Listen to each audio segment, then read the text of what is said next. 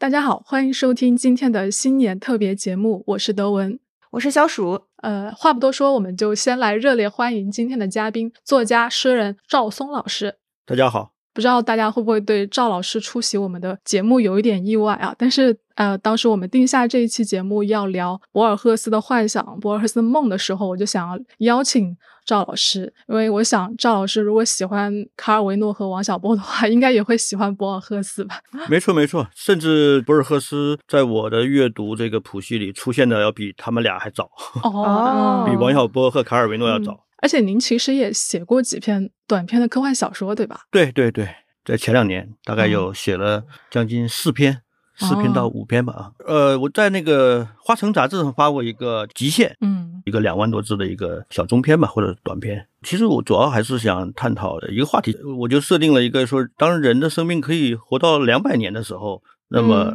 人的对于生命的理解会发生怎样的改变？嗯，那就是跟您呃以往其他的那种小说的创作，您觉得它主要会不一样在什么地方呢？嗯，其实写作的方式呃确实是会随着它的这种内容的出现而变化，就是说呃用在哪个小说都可以的这样的基本技巧是有的，但是呃每个小说会有独特的一些语言的状态，还有写作的方式。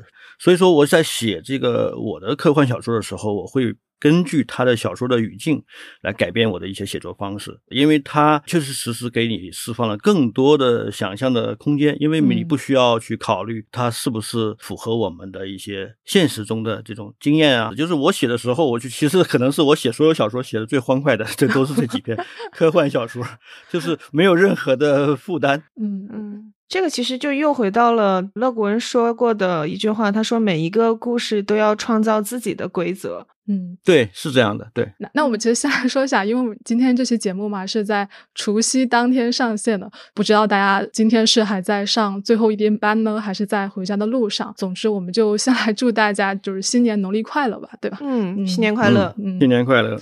嗯，这次新春节目是我们第三次参加未来事务管理局的科幻春晚播客联动，我们是受到了丢丢科幻电波的邀请。大家可以在各个新媒体平台搜索“科幻春晚”这个关键词，了解今年的科幻春晚的全部内容。欢迎大家到科幻春晚的合作伙伴豆瓣播客收听我们的节目。那今年的主题是“有龙则灵”啊，我觉得龙这个生物在生肖里面特别的有意思啊，因为它其实是。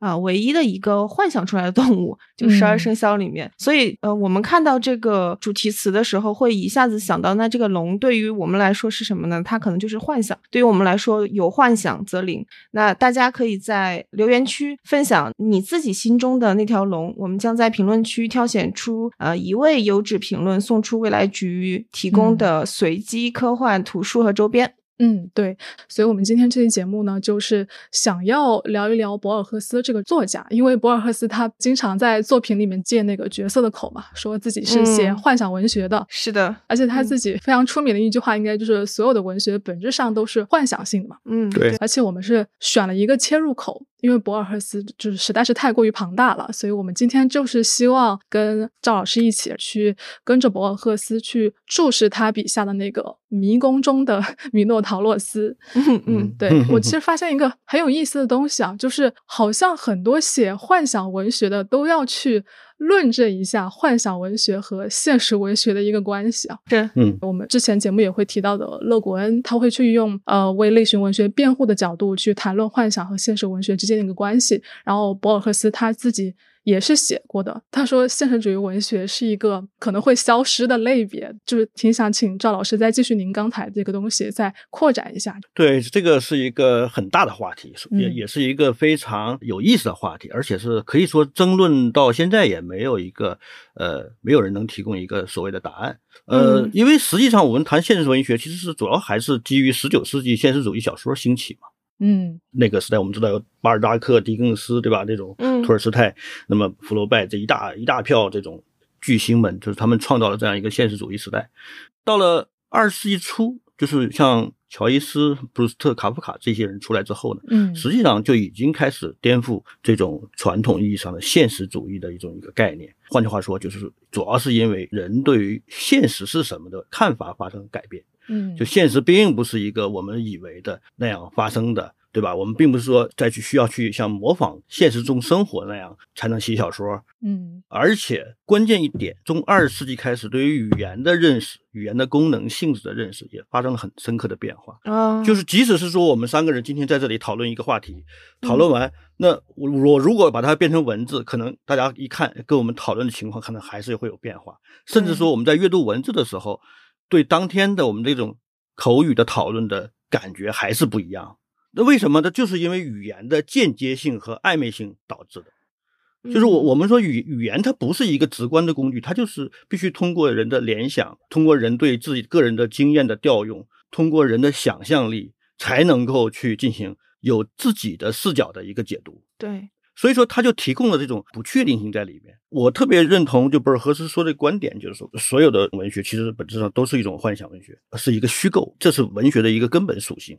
它终归要通过语言这种暧昧的工具，间接的达成一种重构。博尔赫斯认为现实主义小说可能会消失，但事实上，呃，在八十年代以后，整个欧美文学主导的这种方向，其实呃，现实主义仍然是大行其道。呃，当年像乔伊斯、普鲁斯那些人、卡夫卡这些人所掀起的一个现代主义的一个浪潮，呃在跟现实主义搏斗了一百年以后，仍然不过就是一个不分伯仲的状态吧。嗯。嗯，从赵老师刚才说的，我我多多少少有点感觉哈，就是每次像这些作家他在试图去分辨幻想文学和现实文学的这种区别的时候，他们是在借由这种对现实文学的超越去证明自己。你你明白这种感觉吗？嗯。就是现实主义文学，它好像始终都是一座大山，就是类型文学好像始终是被压在这种严肃文学的殿堂之下，所以呢，他们就需要不停不停的去说啊，幻想文学不是的，幻想文学可能比现实文学要更怎么怎么样，是通过这样一种方式，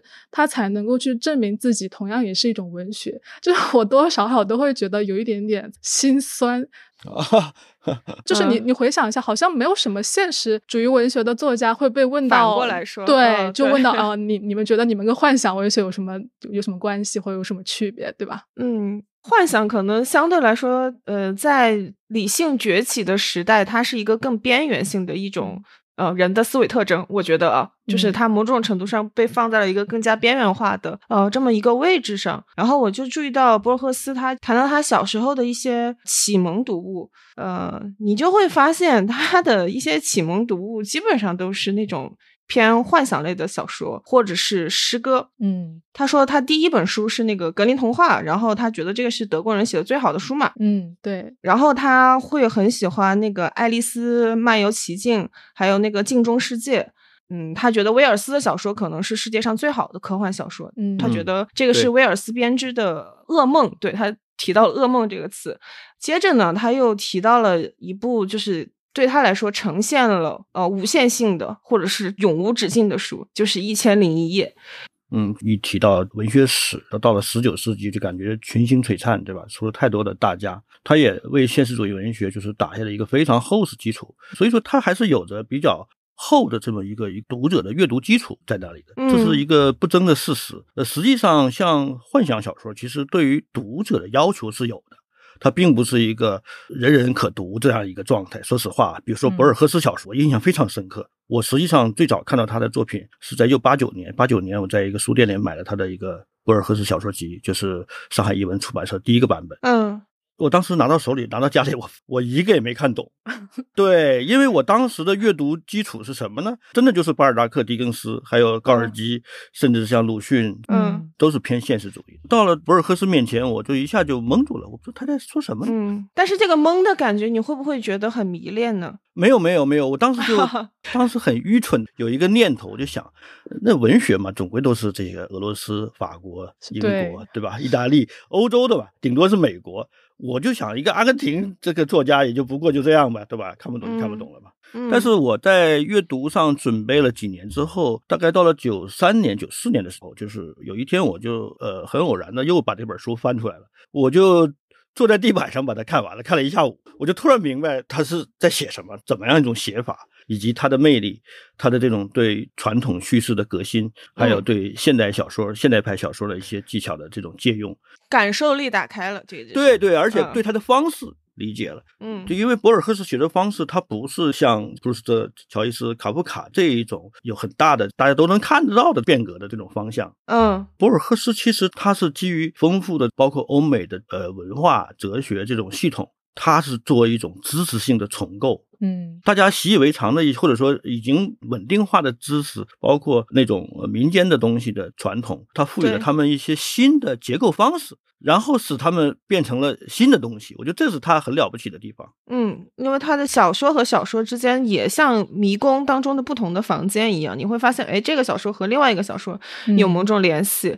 对，而且呢，他的这个写作方式，你表面上看他非常的严整，就是那个句子简练，嗯严丝合缝，对吧？没有没有任何拖沓的多余的东西，就像一个完美打造出来的一个艺术品一样。嗯但是你细看，它又有很多的空白，有很多的悬疑，有很多的不确定性的东西，它需要你去补，你要靠想象去补，不然的话你你就不知道他在说什么，因为他从来不会讲述一个完整的故事，嗯，对吧？而更多的是提供一个跟故事有关的这么一个感受、想象和体会的空间。我觉得这是他的迷宫，可以作为他一个最好的象征的一个方式。确实，是的，是的。所以今天我们就是呃选了刚才我们说的这个迷宫中的米诺陶洛斯这个点来继续展开聊一下。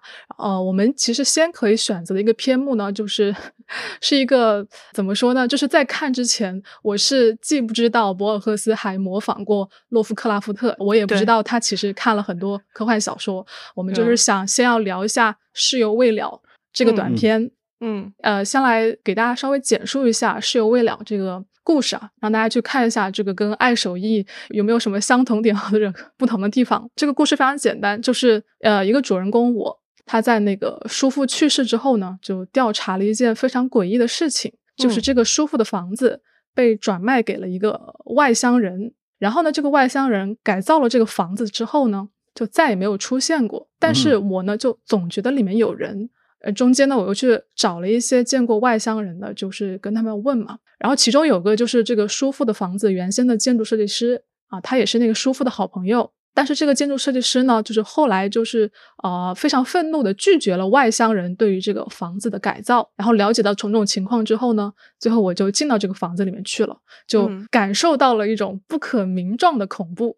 对，嗯 是，的，然后最后呢，啊、听到有东西爬楼梯上来，然后就 ending 结束了，就这么一个故事。赵老师对呃洛夫克拉夫特了解吗？那、我看我看过看过，呃，其实这这篇小说就是他对那个克苏鲁神神话里第一篇，他就非常像那一篇一开头也是写，呃，我的一个外叔祖父去世了，然后、嗯那么我要去了解他的一个情况，嗯最后发现他留下了一个笔记，然后其中还有一个图像，一个很奇怪的图像，他要去开始调查寻找这些相关的人啊什么。嗯，跟这个博尔赫斯这个结构上神似，你知道，确实他是在呃模仿他。模仿是对对，嗯嗯对，这是博尔赫斯在后记写的。我我看的时候，我我是想到了那个墙中之鼠，他其实开头也是说了一个、有一个很怪异的房子嘛，就是这是他们的共同点。换句话说，他使用了这样的一个大的框架，但是博尔赫斯就是博尔赫斯，他跟洛夫克拉夫特是是完全不同的一个一个方向。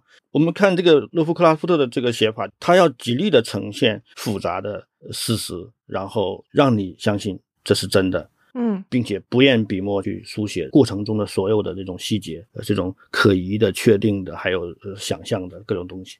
那么到了博尔赫斯这里，恰恰博尔赫斯是采取了一种减法的方式，就是很多东西它没有就是没有，缺失嗯就是缺失，他不会去补足它，不会去分析这个这个逻辑，不会去像探案一样去把它最后变成一个首尾贯通的分析过程。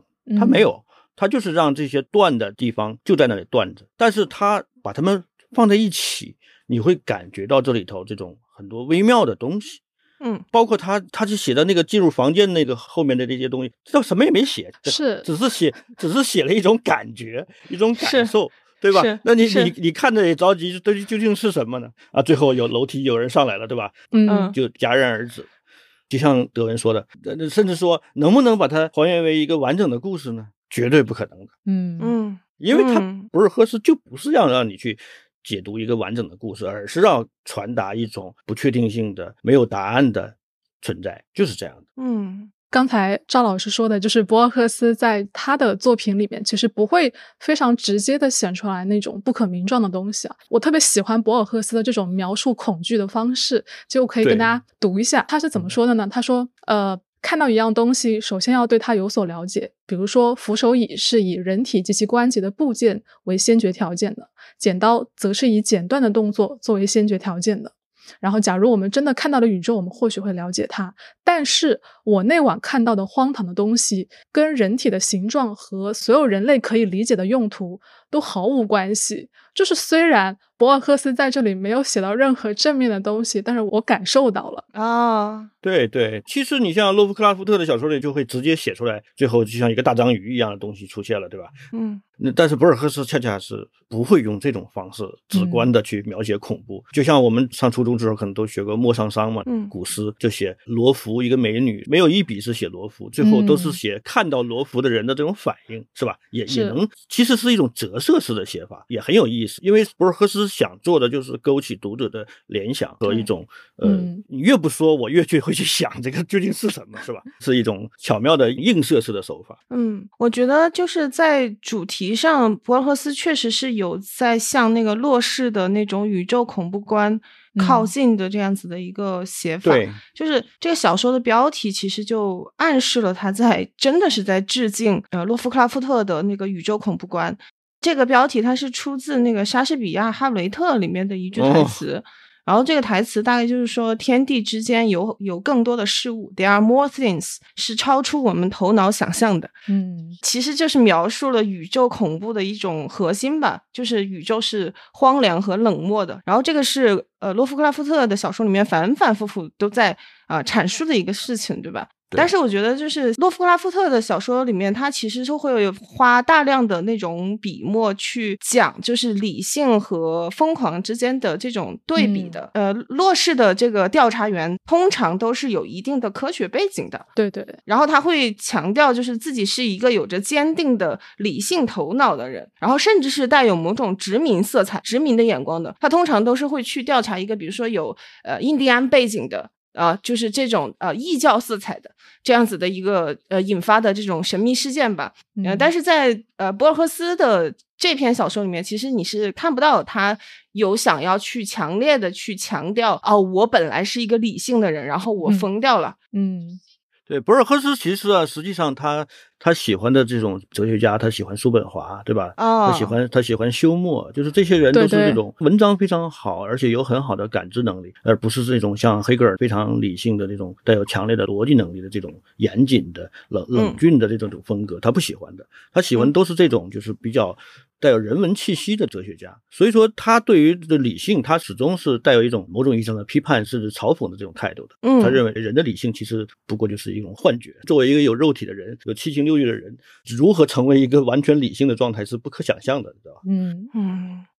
其实我觉得，如果就是我们不去仔细看这篇短文里面提到的一些。要素的话，这篇你完全当做一个就是呃洛夫克拉夫特的那种呃宇宙恐怖的那种仿作来简单的看一下，我觉得也可以这样结束了。但是因为就是博尔赫斯他在这个篇目里面他所写到的一些东西，因为是他在他的作品宇宙里面反复会提及的嘛，所以你就有点没有办法忽略他写这些东西。就比如说像他确实就是有提到呃一开始的时候，我跟我的叔父我们之间会交流一些东西，像那个贝克莱的唯心主义。是，还有星盾的空间，然后以及还有像我们今天这些主题想要说的那个，就是他在去那个红房子之前，他梦到了。迷宫中的那个米诺陶洛斯，然后他就想说，这个牛头人身怪，他好像在睡觉。那他梦见了什么？他梦见了谁呢？就是当你看到这些东西的时候，你就觉得你不能忽略掉他们，他们是真的一定在暗示什么东西啊。所以我觉得，就是这几个细节，我们可以再多聊一下。就首先是这个米诺陶洛斯，他是希腊神话里一个非常知名的那个半人半神嘛，牛头人身是被关在迷宫里的。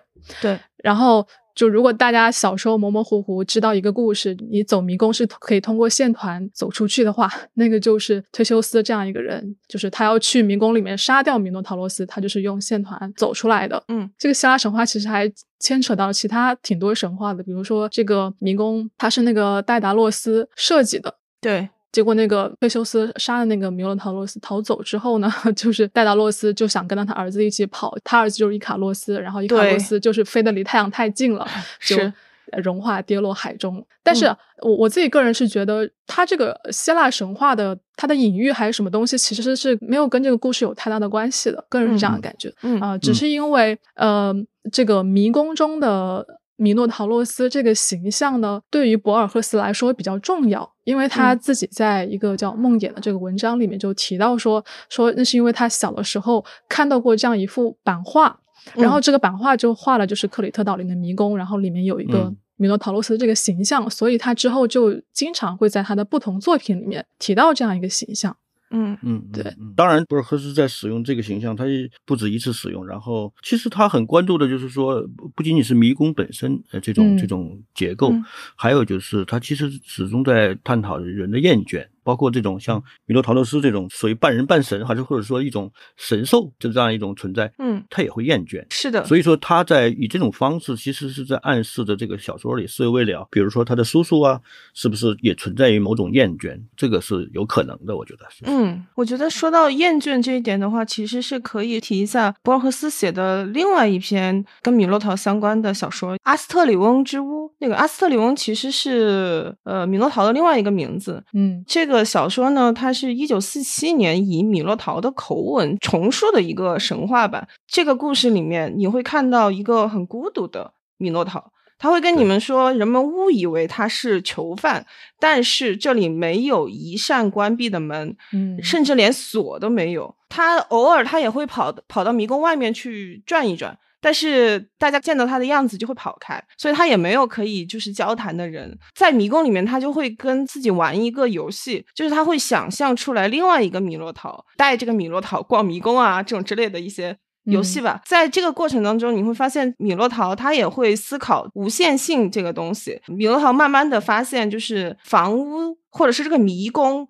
就等同于了整个世界，然后万事万物都在重复。我们都知道那个特修斯他是负责杀死米诺陶的人，对吧？但是在这个在博尔赫斯的这个小说的结尾，特修斯说什么呢？他说：“你相信吗？米诺陶斯他甚至根本没有反抗。”对，读到这一句的时候，我我就体会到那种刚刚呃赵老师说的那种。就厌倦感，对 对，嗯，其实这里头还隐藏着一个话题，就是说，就博尔赫斯在写迷宫这种题材的时候，嗯，它是一个隐喻性的，也是一个象征性的。但是从本质上说，孤独，就人的孤独，也是一种迷宫式的存在。嗯嗯。那我们刚才是说了米诺陶洛斯本人嘛？其实这个意象里面还有还有另外两层，一层就是这个迷宫，因为我们刚才刚才说的是有未了的这个里面，它是有房子这样一个空间的存在的嘛。然后它跟迷宫会不会有种某种对应的关系？是因为它里面一直说到一个很重要的细节，就是那个外乡人在买了房子之后，他就想要去改造它。嗯，然后他还去邀请了之前第一次建造这个房子的那个建筑设计师，但那个设计师拒绝了，因为他觉得他觉得他提出的要求非常的疯狂不可理喻。后面博尔赫斯就写说，他在去这个房子之前，他就梦梦到了米诺陶洛斯在这个迷宫里面做梦，又以及是呃我们经常看到的，在博尔赫斯的作品里面，博尔赫斯是会把迷宫嗯跟宇宙。它是作为一种等同的那种隐喻的关系，是就是体现出来的。所以我就在想说，这个房子、这个迷宫 和宇宙 之间，他们是可能是存在一种互文的关系。就是也许在这个作品里面的房子，它就是一种宇宙的意味。对，就是因为在博尔赫斯的眼里，呃，他曾经说过，就是说从一个星球到另一个星球，其实跟你在现实中从一个地方到另一个地方，其实没有本质的区别。对对，是的，是有同质性的。所以说，一个房子就可以是一个宇宙。还有就是在解读这一篇小说的，我在重读它的过程中，我尤尤其是看到德文的这个那句猜想之后，呃，就是对，就说他叔父有没有可能就是后面那个外乡人，就是那个叔父他死后，他又以外乡人的身份回来。对，但是我在看这个小说。的时候，我就觉得，其实你会发现有很多信息是来自于他叔叔那个朋友，对吧？嗯，对对对，那建筑师来来来提供的一些信息。但是当他去见到建筑师的时候，就发现其实建筑师也没说什么。对吧？基本上就说的很很短。嗯，嗯那你一定要说这个异乡人是谁那？我倒宁愿相信是那个建筑师，就是说哦他把自己己亲手建造的这么一个房子，其实是相当于给他毁掉了，知道吧？嗯对不对？？这样一个可能性，呃，我觉得也是存在的。不然的话，博尔赫斯在安插这些信息源的时候，嗯他就不会这样去处理。嗯，我就是想问一下德文，嗯，就是你的那个猜想是不是来自于这个小说第一段的一句话？他大概说的是，我们只有忘记死人，才能够跟死人交谈。其实这不是我的猜想。我看完这个故事的时候，我嗯我就是完全摸不着头脑，我就在想什么，哦所以我去搜了。其实这个应该嗯是我在网网上看到那个作家残雪他自己的一个解读，所以我就提出来供大家去讨论一下。嗯因为因为我为什么会觉得就是说不会是他叔叔呢？嗯因为从那些信息源来看，这个外乡人还要去找很多人啊，对吧？要去找那些木匠啊什么的，是吧？嗯找那些施工的来干活儿。嗯所以说，如果是他叔叔，就不太可能这样。嗯我觉得倒是有可能是这个建筑师朋友。嗯，他提到的一个细节是说，因为这个外乡人跟那个叔父的朋友，就是那个建筑设计师，其实并不认识。但是他是说，为什么这个外乡人后面又会找到那个建筑设计师？他是觉得这个情节当中会有个空隙，可能有个可能性啊。叙事者的很多信息其实是来自于那个他叔叔的朋友嘛，哦建筑师嘛，嗯对吧？那么嗯他他有可能去虚构了一些东西。嗯，其实我自己看的时候，我确实没有注意到这个外乡人的这个身份的转换啊。我其实自己想的就是，这个外乡人他为什么会消失了？然后我又、嗯我又我又感觉到了那个房子中间有东西，然后包括后面他进去那个房子的时候，看到一个 U 型管道一样东西嘛，就觉得那里面可能栖息的怪物，就是主要是因为。他在这个小说的开头，他除了刚才我们说他提到了那个呃迷宫，提到了那个贝克莱的唯心主义，他还说到了一个新顿，新顿的四维空间。四维空间是的，嗯，就是像新顿这个人，他其实构想了一个超立方体的，就是因为大家知道，对于三维空间的人，你是无论如何都无法看到四维世界的啊，就是我们不不算时间这个维度哈。然后，所以嗯他就辛顿就构想了一个超立方体，去试图去描绘四维空间。就比如说，你说二维的人他看不到三维世界的立方体，他其实只能看到一个正方形。那所以嗯四维世界的超立方体，在这个三维世界的投影或者说截面就是个立方体嘛。所以嗯在很多幻想类小说里面，这个四维其实是一种可以。隐藏人可以让别人栖息的一个空间，然后如果你去到那个地嗯。方的话，呃，三维的人就看不见你了嘛。嗯。就我我嗯当时看到他说这个，包括后面外向人消失的时候，我就立刻想到刘宇坤写的《隐娘》的那个短片，因为大家知道哦隐娘她就是有隐身这种技能嘛，嗯。嗯所以。刘宇坤就在他那个短片里把它描绘成隐娘是可以进入四维空间，这样三维的人就看不见他了。哦，他是用了这样一种叙述的转换，所以我当时看到，呃，他在开头提到辛顿的这个第四维度，就是嗯。因为叔父经常会跟他聊这个东西嘛，然后后面又说这个呃外乡人消失了，我觉得这个当中可以产生某种联想，就是是不是 他去到了 四维空间那个地方？哦，我看到那个新顿的四维空间这个地方的时候，我想到的是平面国，因为他的、啊啊是是是，因为他 的叔父叫艾德温，然后嗯平面国的作者是谁呢？是艾德温嗯、艾伯特、嗯艾伯特。对，对哦的对的，你可以想一下，就是在平面国当中，一个二二维的生物，它要进入三维空间的时候，必须要借助一个更高维度的力量。嗯嗯是的，然后我就要想到，就是这个家具有没有可能是高维的生物在这个空间的一个投影，投影或者是一个啊切片？我们只能嗯以一个三维的眼光去看待这样一个切片的时候，它会觉得他很必定奇怪是吗怪异的。啊，嗯嗯，这个解读很有意思。那你你你这样说的话，我甚至想起来，就是平面国里面那个二维世界的那个教授嘛，他去到嗯三维世界，他看到那样的场景之后，他其实相当于是有点发疯的状态了。他看到上帝了吗？对，第一个就嗯 是他就是惊讶于他这种二维世界的人看到如此丰富的信息，他一时是之间有点难以承受。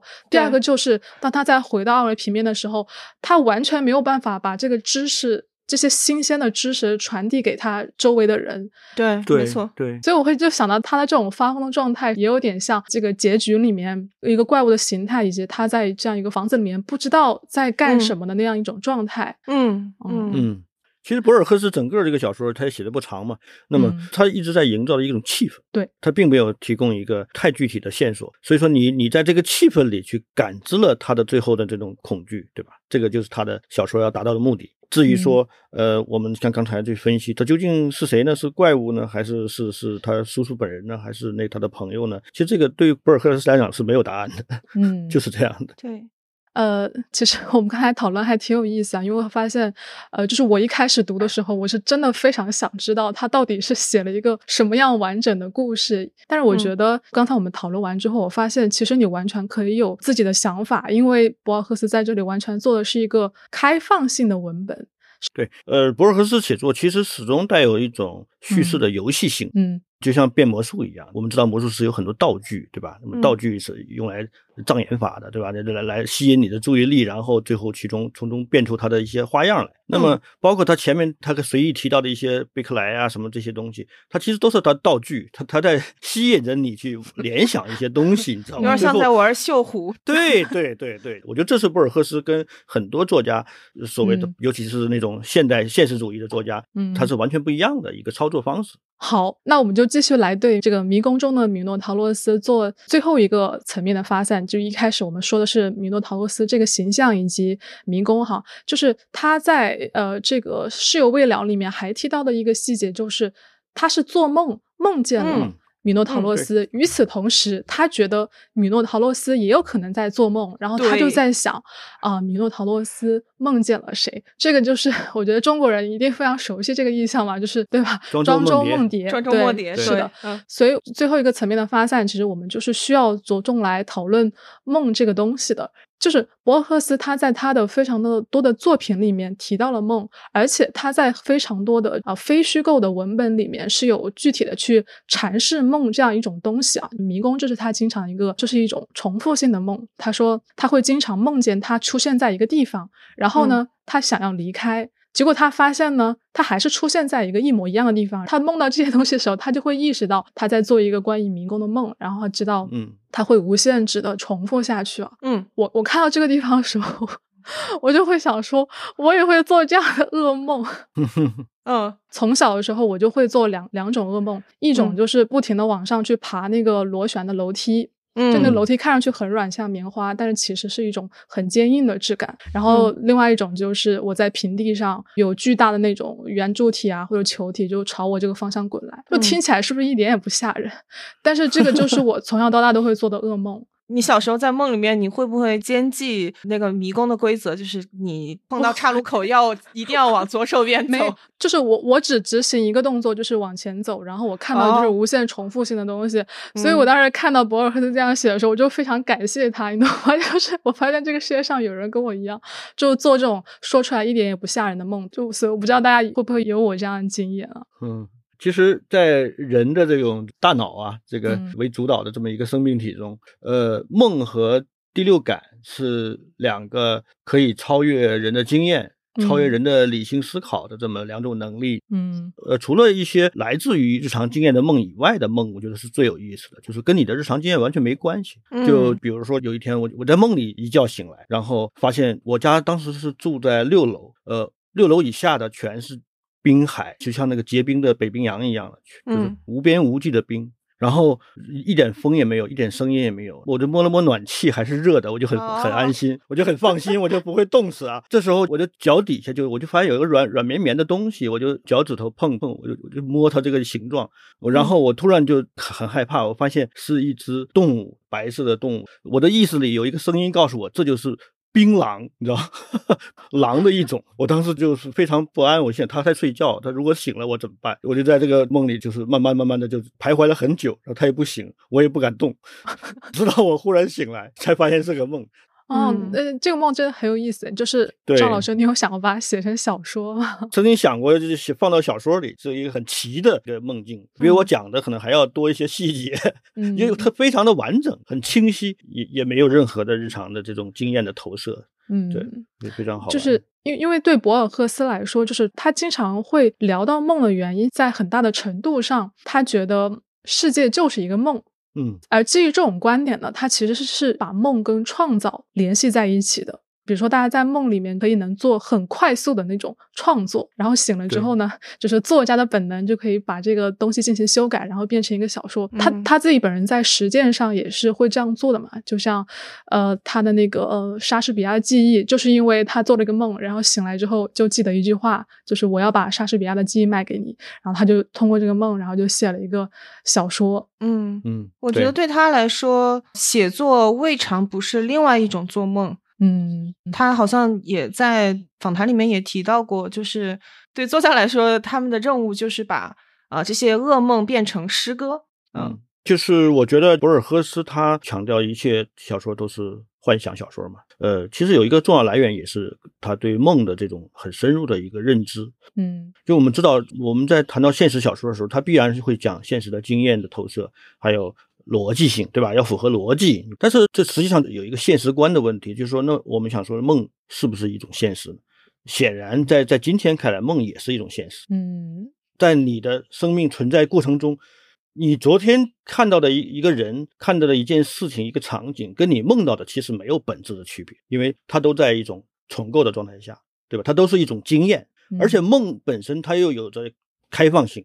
还有，呃，它的结构方式上，它是完全超乎你日常逻辑的。所以说，从这一点上讲，博尔赫斯写作在对梦的这种研究上，它是借了很多的力的。所以说，我们才看到他的小说里不仅有很多关于梦的场景，还有来自于梦的技术性的使用，嗯，就非常非常频繁，嗯，对。呃，赵老师刚才说的那一点，其实是博尔赫斯写梦的一个非常大的特征，就是呃，他会非常强调这种无法区别梦跟真实的这样一种感觉，尤其是梦或者说是幻想，它跟现实之间。不光是可以相互转换的，就像庄周梦蝶一样，你无法区分，而且它是可以相互去入侵、去影响的。嗯，对，在他的其实很多短片里面都有这样一种意识啊，他自己在那个。科勒律治之花，嗯，这篇文章里面写到一个很重要的东西啊，我觉得是可以去作为一个理解他有关梦的这些短片的一个钥匙。啊，当然这个短片呢，他想强调的一件事情就是世界上所有的作品都是由一个人写出来的。然后他举了三个作品的例子，他首先说的就是科勒律治说的一句话，就是如果一个人在睡梦中穿越天堂，别人给了他一朵花作为他到过那里的证明，而他醒来的时候发现那个花在他手上，会怎么样呢？嗯，博尔赫斯就。非常喜欢这样一种想象，觉得它非常完美。然后后面他就提到了威尔斯的那个时间机器，嗯，他那个时间机器结尾嘛，也是那个时间旅行者，就是大家都不相信他的话嘛，对吧？然后，但是事实上，他就从他的旅行当中带回来一朵白色的花。这个花是从来都没有出现在他们当时那个时代的。他是这样论述，就是他觉得其实啊，这两种叙事都是同样一个东西。但是你如果从另外一个角度去理解的话，他其实说的就是梦或者说是想象，它跟现实之间产生了真实的那种交互，甚至是影响。不知道大家对这个意象觉得怎么样？因为博尔赫斯本人非常喜欢这个想象嘛。当然，这确实是一个非常完美的一个关于梦的一个想象。而且，呃，你刚才谈到梦和幻想和幻觉，甚至现实的这种界限，大多数时候其实并没有那么清晰的一个界限。嗯，因为毕竟我们认识所谓的现实也好，我们认识所谓的梦也好。甚至对于我们的幻觉、错觉的认知也好，嗯，都是在我们大脑中发生的，对吧？而并不可以用一个实有的东西来来证明什么。最终，我们大脑会把它融为一体。其实，在我们的脑海中，它们是一体的，它们是代表着整个世界一个存在的一个状态。对。我觉得博尔赫斯他的这种真实和这个梦境之间，他的那个界限没有那么的清晰的这样的一种体验，嗯，是不是可以跟他对那个诺斯替主义的一个兴趣联系在一起看？嗯，因为所有的宗教都承认世俗生活是不完美的嘛，对吧？嗯，可能在比较呃正统的基督教那个地方看来，我们世俗生活的不完美是由于人的罪造成的。是罪造成，是人类造成的原罪，对对。但是在诺斯替那个地方看来呢，就是世界的不完美，其实是因为造物主，对，是造物主创造了不完美的世界，世界有可能是造物主做的一个梦。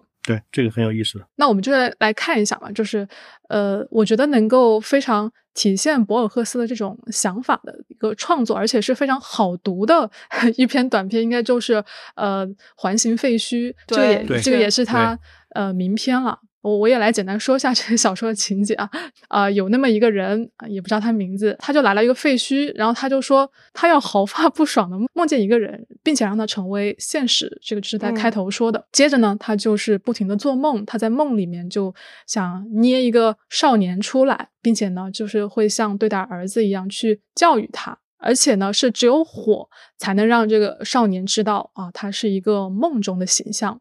然后这个人在创造完这个少年之后，他逐渐的就是不再做梦了，他的灵魂开始逐渐的衰退。然后有一天呢，呃，环形废墟这个地方又有一场大火，他本来想去呃躲避一下的，但是又想到死亡可能是来结束他的晚年的，他就说那好吧，那我就走进去。但这个时候他发现那个火并没有吞噬他，而是在就是抚慰他。这个时候他突然意识到。他非常惭愧、害怕的意识到，他自己也是一个幻影，就是是别人做梦做出来的一个形象。嗯，对对，他其实说起来是一个 很简单的故事啊，就是我觉得还有点恐怖呢。我 我我觉得很伤感。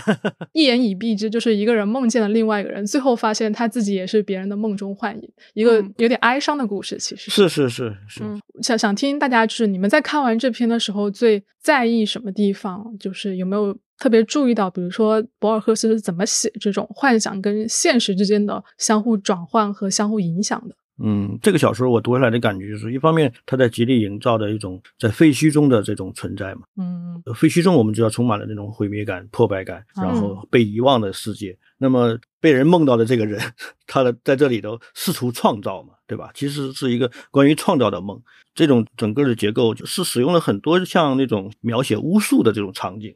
很像那个气氛，对吧？这种很神秘的这种东西，但是事实上，它又有一种。很伤感的诗意在里面，就所谓人人生如梦，就是可能用来解读这个小说是最合适的一个话语。但是人生如梦似乎并没有他这个小说那么伤感，嗯，而是因为我们发现，即使是在梦中的这样一个人，他仍然是如此执拗的、执着的投入于用梦去创造一个生命。我觉得这个执着其实是带来伤感的一个根源。嗯，我们很多时候就是你会发现，我们带有很多幻想，我们有很多想法，试图去。达成自己的一种愿望，但最后都会破灭。嗯，其实，在这样的一个小说里，这种破灭是在本质上就是必然，因为是一个梦，而且是别人的梦，你完全不受自己控制。换句话说，你从来不是自己。嗯，而且它这个结尾会让你觉得，它这个过程是会无限的进行下去的。没错，对，就是这个少年将来也他也会去梦到别人，然后没错，终究他也会知道自己只是一个梦。对。因为它这个叫环形废墟，但是它整个的这个文本你读下来，你会发现它也是一个环形的结构的文本。对，或者从这意义上讲呢，那用这样的一种梦的一种机理来谈论生命、谈论创造，就是它确实是可以循环往复的，无仿佛可以无穷无尽的。延续下去，对吧？没有没有始终。刚才赵老师说的，就是这个人他在梦中创造这个人的过程啊，就是一种非常执着的过程。其实是我呃自己看这个短片的时候比较在意的地方，因为因为其实这个短片里面它有大量的篇幅，他在描写他怎么样让梦中的这个人变成现实的。你会发现，它其实是一个非常复杂的过程。就是最开始的时候，他会想象。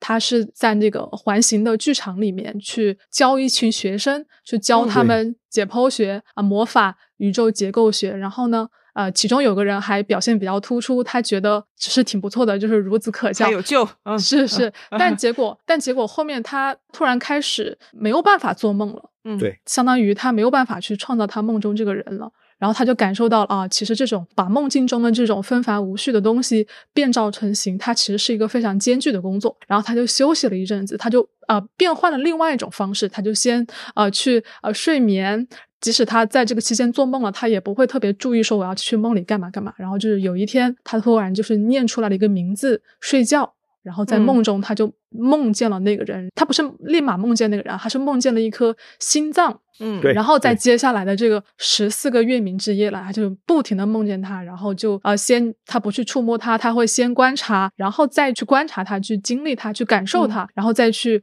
呃，从这样一颗心脏变成了有动脉，然后有其有其他的器官，有骨骼等等，最终才模拟出来了一个。完整的。然后它其实是一个非常非常艰巨的过程。嗯，对，它其实跟这个孕育的过程是一样的，其实嗯只不过是这个孕育者是他的梦，是对吧？而不是子宫。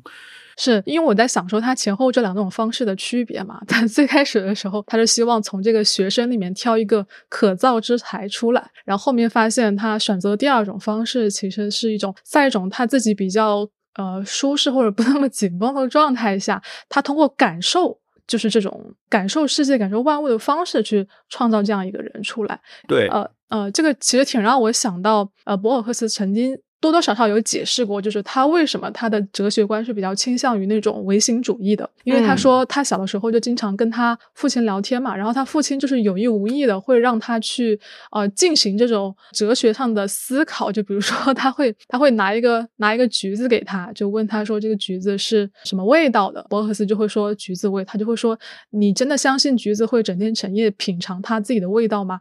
嗯，这就是一种非常哲学式的启发嘛。然后嗯事实上。呃，他就觉得他的父亲是一直在引导他去感受事物，而不是用那种比如说名词或者界定的东西去去定义它。所以博尔赫斯认为，他就是在这种被引导着，不是去理解，而是去感受的方式，他就逐渐 滑向了这种唯心主义的哲学观。我觉得这个好像呃有点反映在他那个这个《环形废墟》里面第二次提到的这个人去呃梦中去。创造另外一个形象的这样一个过程，就是你不是去从一种呃思辨或者理性的角度去构建它，而是从观察只限于实证的那种方式去感受它，然后最终达到它的这个目的。嗯，对对。是是是这个意思。他写这个第一次这个在梦中创造这个失败，其实博尔赫斯在暗示，就是你不可能以这种传播知识，嗯，非常的这种知识化的方式去创造，只有把自己的感官完全打开，嗯。忽略了所有的知识，所有的这种逻辑性啊、什么理性啊，这都都不要了，嗯，就用你的本体去感应这个世界，你才能够创造出另一个 生命体。对，某种程度上好像有点在挑战那种知识的有用性吧，我觉得。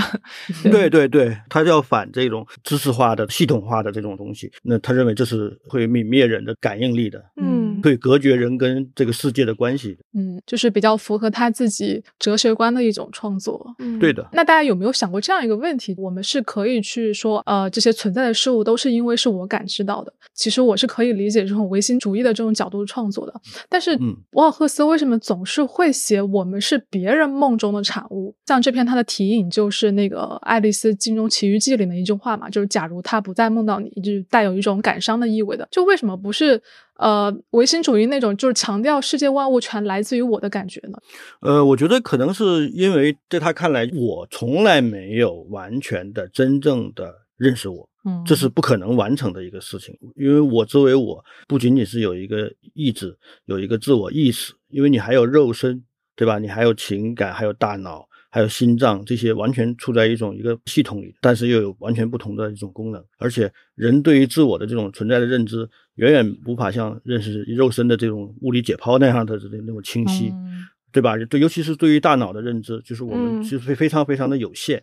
所以说，有的时候他甚至说，对吧？写另一个我，对实际上就是在说我们自己的本身其实 就不是一个完完全全的一个人，可能我自身之内也存在着一个他者。那也许我就是这个他者的梦呢，是不是？嗯，博尔赫斯他也说过一句话啊，他写的是他对于世界的困惑。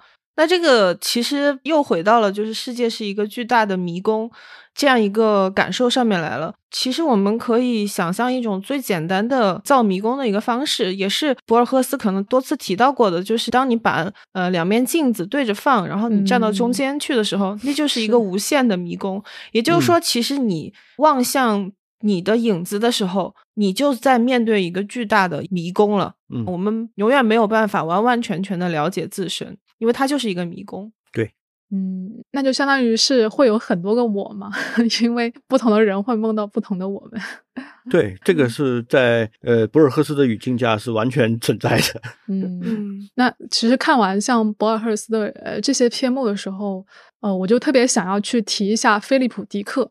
菲利普·迪克他也是一个以就混淆真实和虚幻的这样一个就是作家而出名的。他的作品就是也经常会让人觉得，就是其实所谓你体你体验到的东西都是真实。嗯，我觉得可以挑一篇作品跟博尔赫斯的作品来进行一个互文。他有一个短篇叫做《乘火车的通勤客》，这个可能看过的人不是很多。他在这个故事里面说到一件什么事情呢？就是呃。有一天，有一个人来想要买一张票去到某一个镇子，但是这个镇子是从来没有出现过的。然后那个列车员就觉得这件事情非常蹊跷，他就去调查这件事情，然后就发现啊，是因为七年前啊是有一个这样的提案，他们想要建三个镇子，但是这个镇子呢就被取消了，就是没有没有建成功。然后结果七年之后呢，就出现了这样一个人，他会经常需要去买到这个镇子的票。然后在他去调查的这个过程当中，他突然发现呢，这个镇子居然突然无中生有，真的出现了，而且哦，这个镇子的影响还在扩大。它就是像从一个虚无当中诞生出来的东西，而且它会逐步的开始影响现实世界。嗯。它可能今天影响的是这范围五公里的，第二天可能是十公里，到最后它可能会影响整个城市，就是一个纯粹呃虚拟虚造的，在别人的印象中是一个不存在的地方，最终影响到了现实。就在这个层面的意义上，啊，这个乘火车的通勤客跟 像这个环形废墟想强调的这种呃想象跟真实之间的呃入侵，其实是非常一样的。包括像那个博尔赫斯写的呃特隆乌克巴尔。就是就那个片嘛，他不是也是说有一个虚构的城市嘛，就是虚构了他的民族历史啊，就各个方面。对，他最后结局写的就是这个纯粹虚构的世界，竟然也慢慢改变了这个地球的现实嘛。嗯嗯，就这几篇文章真的可以就是相互去引用对比一下，互为迷宫中的房间。对，当然我觉得他们肯定还是不一样的啊。就是在菲利普迪克的这个短片里面，他其实并没有特别说为什么这个镇子会存在。他就提到了一句话，可能是因为这个时间的缺口，七年前的这个缺口，呃，出现了一种不稳定的状态。你可以理解成为像是薛定谔的猫，它被观察之后就坍塌了，变成了一个稳定的状态，然后它突然就这样出现了。但是他后面提到的，就是它出现了之后，这个原本一个不存在的东西，呃，居然可以影响到了这个现实。这个层面跟博尔赫斯写的是一样的。对，嗯，对于菲利普迪克来说呢，就是他也经常写梦嘛。但很多时候，在他的语境下的那种梦，其实是一种人和机器人或者人和 AI 之间的一种区分的能力。嗯嗯，就是人是可以做梦的，机器人是不能做梦的。那我觉得，就是把他们两个人的作品对比一下，还挺有意思的。不过我感觉很可惜，博尔赫斯应该是没有看过菲利普迪克的作品。但菲利普迪克肯定 看过博尔赫斯吧？是的，嗯。我最喜欢的菲利普·迪克的小说是一个废物艺术家的自白，呃，唯一他好像写的不是科幻的这种小说。哦，明白，明白，明白。非常好看，写的也是非常有魅力的一个小说，对，推荐你们看看。菲利普·迪克也是一个特别挣扎于他自己写的是科幻，但是他想进入严严肃文学殿堂的一个这样一个作家。呃，其实他最后是进入了，其实他最后好像美美国文库是把他收进去了。哎，是，但是他生前并没有看到。对，昨天没看到。对，我想那个稍微说一下 HPL 的翻越《睡梦之墙》，一方面是因为它是关于梦的嘛，然后另外一方面，其实它的结尾的那个意涵跟我们上一趴聊到的那个《科勒律治之花》有某种那种相似性，嗯，就是。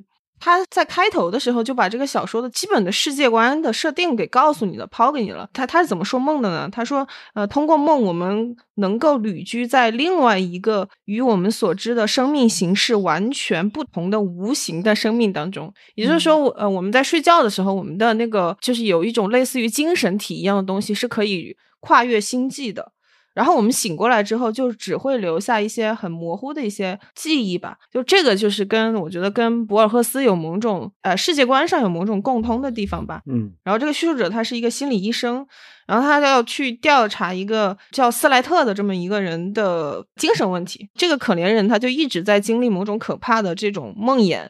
然后这个梦魇就就暗示我们有一个高于我们理性之上的这种存在。作为心理医生的这个叙述者呢，最后他想了一个办法，他就能够连接上这个可怜人的这个梦境，然后他也开始做噩梦。在这个梦里面呢，他就看到了另外一个就是高于我们的一个文明。这个梦里面的这个外星人就跟他对话，告诉他就是我们现在在呃抵抗一个类似于压迫者这样子的东西。就是这个叙述者一开始是就是有一点点不相信，然后这个梦里面的这个外星人他就跟这个叙述者说：“你能够看到我们，你只要注意天上的某一个方位，然后嗯，如果发现一颗特别亮的星，那就是我们成功了。”最后就是这个叙述者他就真的就是嗯，过了几天以后，他就发现天天空中确实有一颗超新星爆发，然后他以以此来证明了自己做的这个梦，它不是一个完全的一个幻觉，就像。呃，科勒律之治花里面手里面拿到的那个花一样，是，嗯嗯嗯。其实说到这里，我们把上面所有的讨论放在一起联想，再回到开头那个故事，事犹未了那个故事，我觉得我好像更可以理解，就是米诺陶洛斯是叔父的一个隐喻，然后外乡人可能也是叔父的这样一种联想，因为我想博尔赫斯在这里提到。米诺陶洛斯，我们就是可以把它理解成为，他是在这里暗示现实和想象互相入侵了。然后又因为叔父是一个非常去喜欢去思考唯心主义和新顿的思维空间的这样一个人嘛，所以相当于在他的思考和想象当中，他就创造了这样一个不为外人所知的这样一个世界，一个很奇怪的屋子。嗯。行啊，就是刚才我们说了这个科勒律之之花这个意象所代表的博尔赫斯喜欢写的梦境跟现实之间的相互侵入嘛。那我们现在其实可以再回到这个迷宫中的米诺陶罗斯，就是这个形象，刚才我们也聊了很多了。然后在接下来我想聊的文本里面，这个形象其实又嗯。又对，他又出现了，而且他他可能代表的是另外一层博尔赫斯想表达的意思。我选的这个短片是死于自己迷宫的阿阿本哈肯艾尔波哈里，就不知道为什么怎么念的这么顺，不知道为什么博尔赫斯片名都很奇怪。呃，这个故事呢，我觉得也非常有意思啊。今天其实今天我们聊的这些篇目，我觉得都算是博尔赫斯的短片里面经典经典，而且就是读起来非常有趣味的。它可能都不像《沙之书》那种，就是好像给你看了一个设定集的 那种感觉。然后他这个故事说的什么呢？就是有一个诗人和一个数学家，他们俩在说一件事情，就是那个数学家告诉这个诗人说，在这个尼罗河流域有一个国王死去的故事，然后一直到现在大家都不知道这个国王到底是怎么死的。呃，那个数学家就告诉诗人他知道的一些情况。就是这个国王呢，当年是被手下的人打败，然后就带了一些宝藏，跟他的大臣还有奴隶一起逃了出来。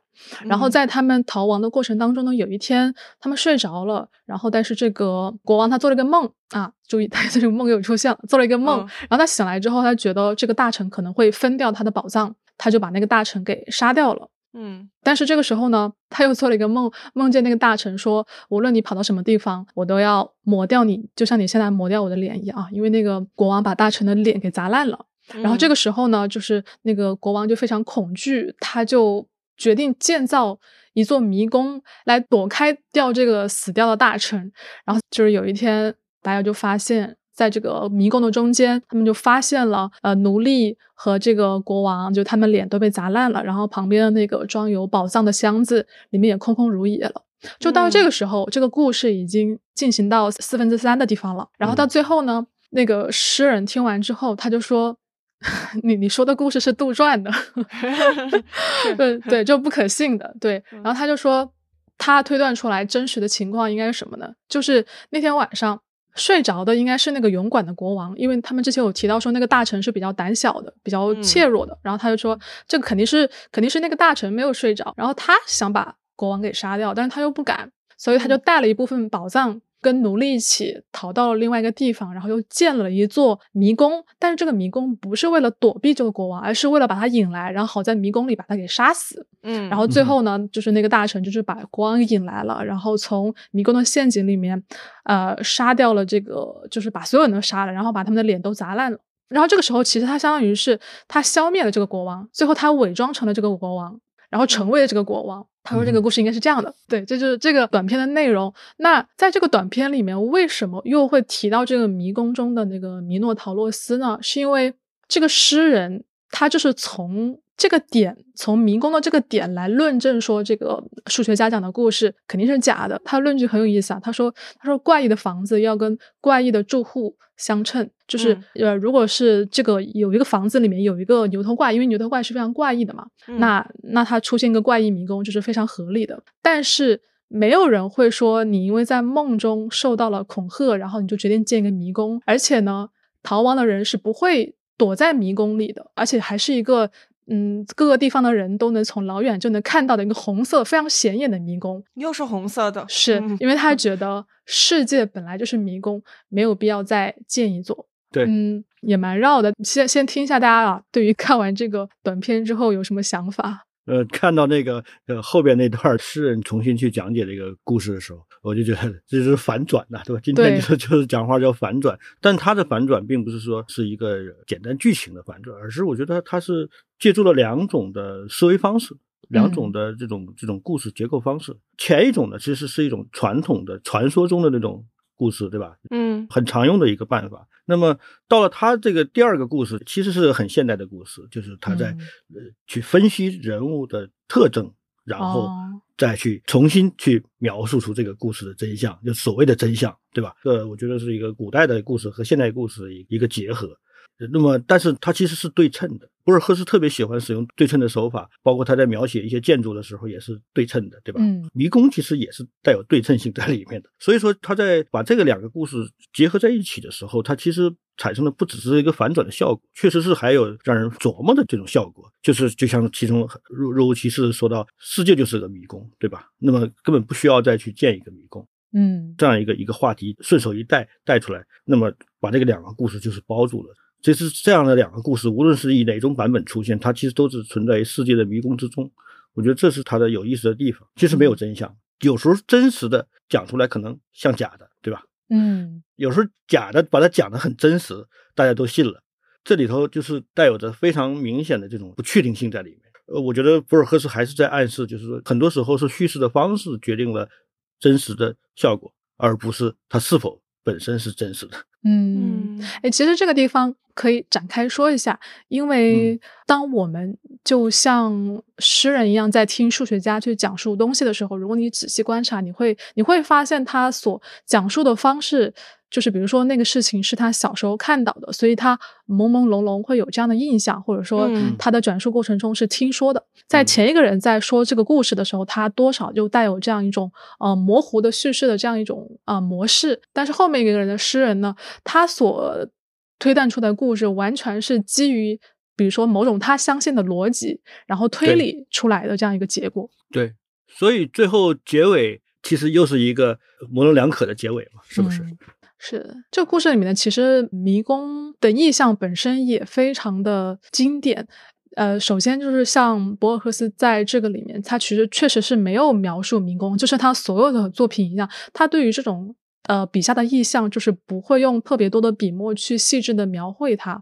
他说的这个迷宫，它就是笔直的、几乎没有尽头的砖墙，但是他就要要求读者去想象，他说它就是一个非常复杂的东西，有有无穷无尽的。走廊，对，就没有描述你，你你就你就自己去想象去吧。对，包括他还会说那那句非常经典的话，他就说这个世界本身就是一个迷宫嘛。对对，你没有没有必要再去建造一座。呃，在这个死于自己迷宫的这个篇的下一篇，它是呃两个国王和两个迷宫，呃是一个非常短的故事。但是在这个故事里面，它也是有这样一句话。呃，就是阿拉伯国王，他俘虏这个巴比伦国王之后，他就说：“我现在把你关在我的迷宫里，你看看我的迷宫是什么样的？就是其实就是沙漠，没有别的东西。这里他说这里没有阶梯，没有门要爬，没有累人的长廊，也没有堵住堵住你的路的墙。但是最后呢，就是这个巴比伦国王就困死在这个地方了。嗯。”所以，这这这两篇结合在一起去看这种啊迷宫的叙事的话，就是又回到了之前我们可能在其他篇目里面聊到的，就是这个迷宫跟这个世界之间有一种非常强的隐喻的一个关系。他其实想说的就是这个世界就是已经足够的复杂。嗯，没错，就是很多时候迷宫是是世界的一个只是一个隐喻而已，嗯，对吧？嗯，你反正你到哪儿都是在迷宫里面，对，是没错。就像那个米罗，罗桃，他就算跑到外面去，他还是会又返回那个迷宫里面。对，所以他会厌倦嘛。但是说到这里啊，呃，当我们来回顾一下今天聊的这些短片里面反反复复出现的这个迷宫的意象，包括最开始在《室友未了》里面啊描述的那个房间，甚至是大家更加熟知的图书馆，或者说像《沙之书》，呃。博尔赫斯非常喜欢写这种象征宇宙的无限性的意象，而且它是重复出现的。但是另外一方面，你又会觉得，就他的这些意象，在他的笔下都是非常简单的哦。除了图书馆写的比较详实一点，但其他这些篇目都是写的非常少的。甚至是像他的那个有个短片叫做《圆盘》，它就描述了一种也是非常无限、具有世界性的这样一个东西。他甚至只说了一句话，就是这个东西只有一个面。嗯，但是不知道为什么，你读完之后，就是所有这些形象都会很生动的出现在你的 脑子里，就我会觉得说，嗯，博尔赫斯所写的这种，你觉得他在逻辑上也是很难成立的。比如说像《沙之书》这样一本无限的，你随便一个翻开都不可能跟你之前那个重复的这样一个书的阅读体验，你是很难去真的相信他。这样一个事物的存在的，但是即便是这样，读者好像仍然可以进入到博尔赫斯这样一种叙述当中去欣赏它。嗯，就我觉得这是一种非常神奇的体验。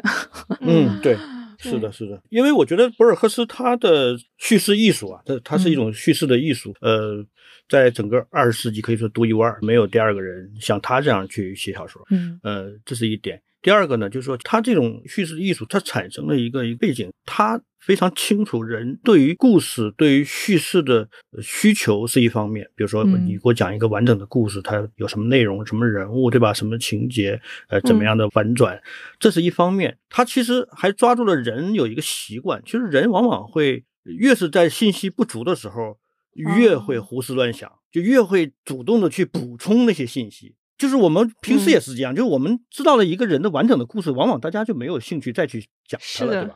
嗯，往往就是只言片语，哎，星星点点的一些证据、一些信息，或者说一些印象，才让我们脑海里膨胀出很多故事，对吧？我觉得很耐人寻味。其实我觉得博尔赫斯还是抓住这一点，不论他写什么样的一个话题和一个题材，他都在使用这样的一种技术，他就知道能够激发起你的一些联想的这种冲动。但是我觉得博尔赫斯他还有一点，就他在文本中的方式，他就像就是那种马赛克拼贴画一样，他就是用各种的来自于不同时代的这种素材的碎片，他把它重新编织到一个貌似是一个图景的这么一个画面里。但是我们知道，这这是看不完全清楚的，对吧？只能是我们去猜这，哎呦，它是什么东西在在冰贴一个什么状态？但是这种效果，它就会产生一种联想的巨大的驱动力，你知道吗？如果仅仅是散的那些点，还不足以形成这样的效果。他把它用一种修辞的方式，把它们紧密的组合在一起，然后就产生了一种冰贴的效果。我觉得这是博尔赫斯的叙事艺术的一个很重要的一点。嗯，对。而且我感觉博尔赫斯他就是。他非常的狡猾，因为他会在他的作品里面写到一些看上去好像是非常具体的东西，就是比如说他会经常引用说谁谁谁的作品啊，或者说哪个学者说什么话，就是大部分情况下。啊，确实是有这样一个东西，但是有的时候你会发现，其实它是杜撰的。就你会去查的话，你会发现其实没有这个东西。像呃，是由未了里面我们提到了，他会说一些现实生活存在的这种贝克莱的那个唯心主义，就这这些东西，就会让你觉得他好像是正儿八经的跟你说一件事情，但是其中仍然非常重要的部分就是我纯粹虚构的。对对对，是。而且他真的很会从一些现实的因素当中提炼出某种，呃，虚构的产物出来。我就想到那个《事不了》的那个红房子，它很有可能是有原型的。嗯，这个小说里面提到了一个建筑师的名字，叫那个威廉·莫里斯。哦，对，这是一个真实的人吗？他是一个真实的人，而且威廉看 就是博尔赫斯真的很狡猾。关键是威廉·莫里斯他最有名的一个设计就叫红房子。然后这个红房子呢，它是一个设计给自己的婚房，他和他的一个朋友一起设计的。他使用了大量的那种不对称的形式，然后用了一些尖顶啊，然后当时并不流行的一些哥特元素。而且那个威廉莫里斯他他自己的设计理念是有一个实用主义的一个倾向的。你会发现威廉莫里斯的这个实用主义倾向，在这个小说里面也和叙述者他的体验发生了某种联动。就你之前也引用的一句话，就是我那晚看到的荒唐的东西，同人体的形状和可以理解的用途毫无联系，我感到厌恶和恐怖。对，啊，这个点还挺有意思，这很有意思，非常有意思。对，威廉莫里斯也是一个奇葩。一个一个非常非常多才多艺的奇葩，对，博尔赫斯会喜欢这种人，我觉得。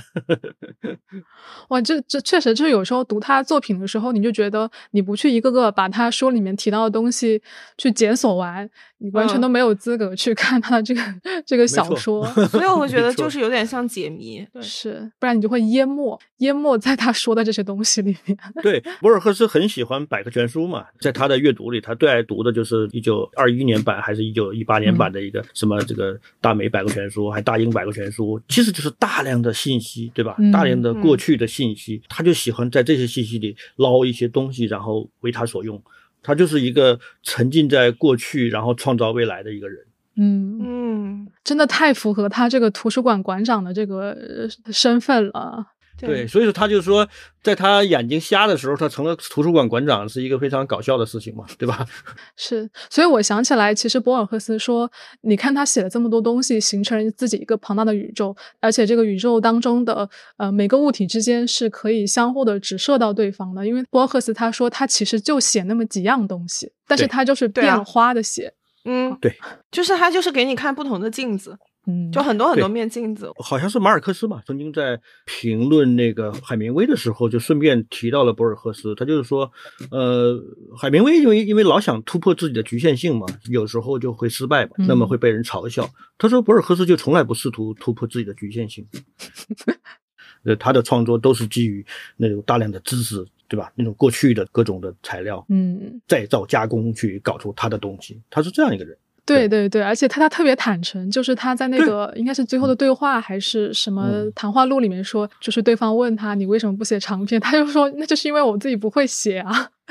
对对 对，读他的那个谈话录还有一个很奇妙的一个感觉，就是他经常会忘记自己说过一句话，对对。对，然后啊我说过吗？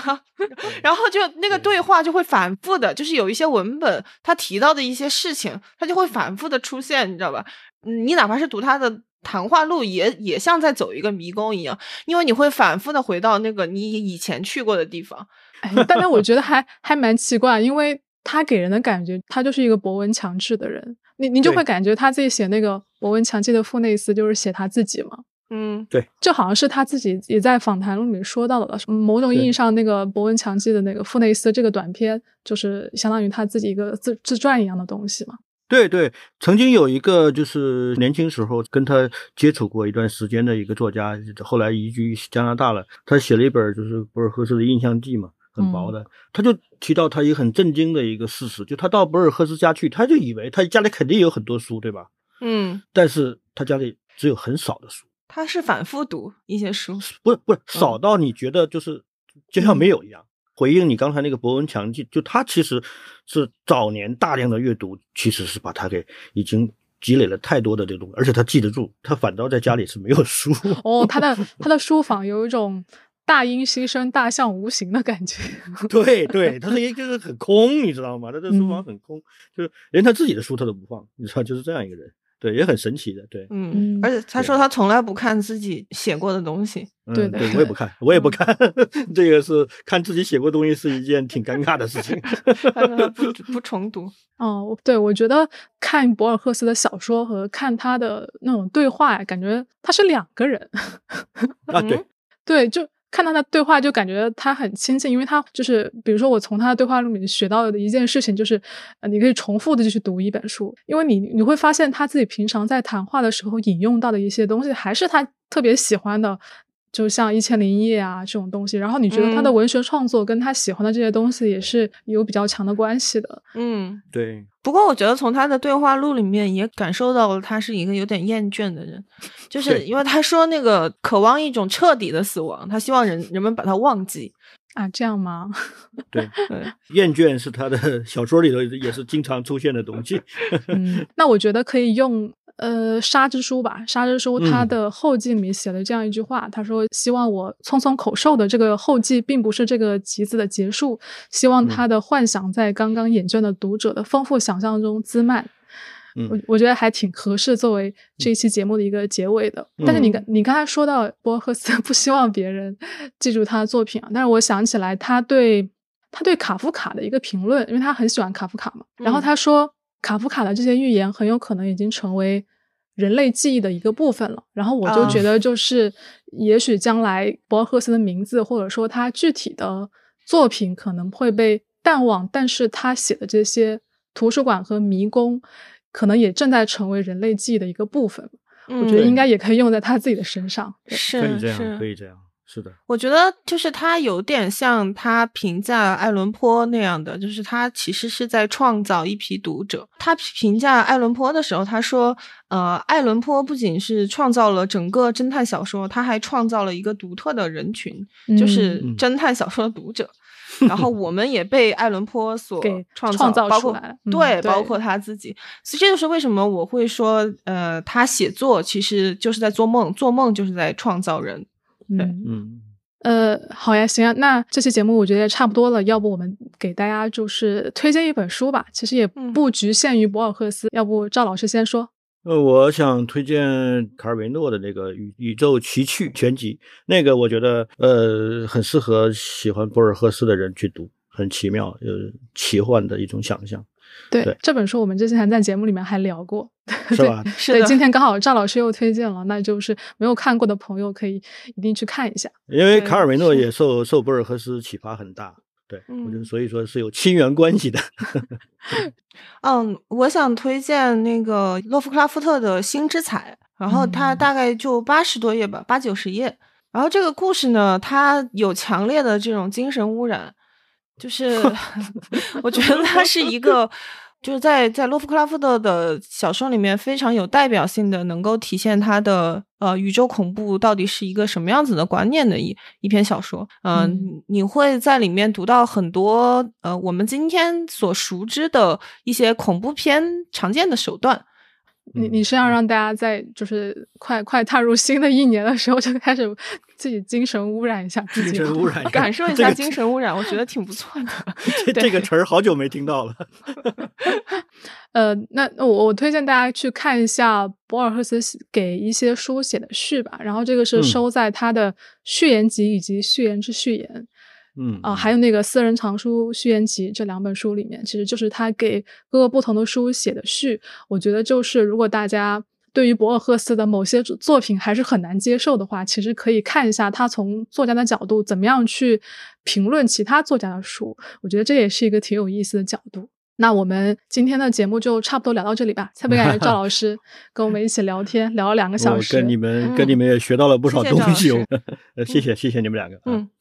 OK，然后我们这期节目呢，还有一个小环节，就是每年这个科幻春晚嘛，它都会推一些当年主题的短篇科幻小说。然后今年的呢，我们也是提前看了一些，可以各自推荐一篇给大家哈。